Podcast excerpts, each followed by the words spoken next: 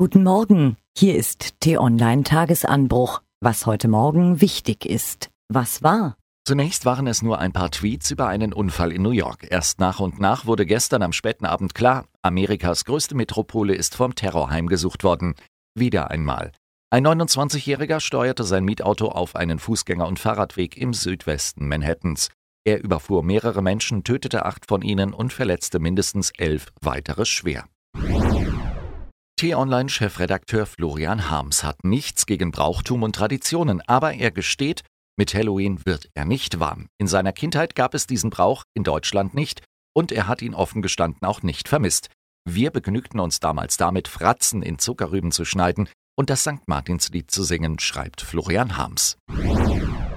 Christian Lindner hier, Christian Lindner da. Die FDP scheint dieser Tage nur noch aus dem 38-jährigen Hoffnungsträger zu bestehen, der die Partei komplett auf seine Person zugeschnitten hat. Was macht eigentlich Rainer Brüderle? Zum Beispiel t-online.de ein sehr interessantes Interview geben, in dem der ehemalige Wirtschaftsminister die Jamaika-Parteien zur Zurückhaltung aufruft und seinen Parteichef Lindner unverhohlen kritisiert. Was steht an? Ein Gegner des Solidaritätszuschlags ist Rainer Brüderle schon lange. 2013 versuchte er gemeinsam mit Philipp Rösler die europäisch betitelte Extrasteuer abzuschaffen, aber die Union blockierte. Vier Jahre später ist der Soli bei den Jamaika-Sondierungsgesprächen, die heute weitergehen, wieder ein heißes Eisen.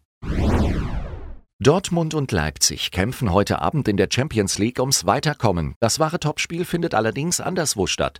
Zwischen Neapel und Manchester City. Was lesen? Die deutsche Wirtschaft boomt. Wir haben es gut. Darüber dürfen wir uns freuen, auch wenn man nicht vergessen sollte, dass wir nicht dasselbe ist wie alle.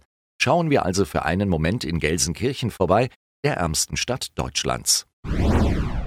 Warum kann Syriens Diktator Assad seit sechs Jahren ungestört morden? Warum hält ihn niemand auf?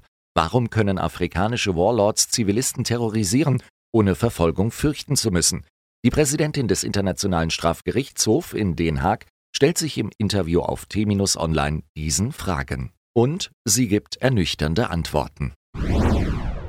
Die Bevölkerung ist tief gespalten, die politische Landschaft ebenso, die Stimmung aufgeheizt. Im Kampf um die Macht schüren Politiker die Angst vor Anschlägen, profilieren sich als Beschützer, die mit drastischen Maßnahmen die Gefahr bannen. Was amüsiert uns? Als Florian Harms am Montag im Tagesanbruch den tanzenden Fluglotsen anmoderierte, erwähnte er auch einen tanzenden Verkehrspolizisten.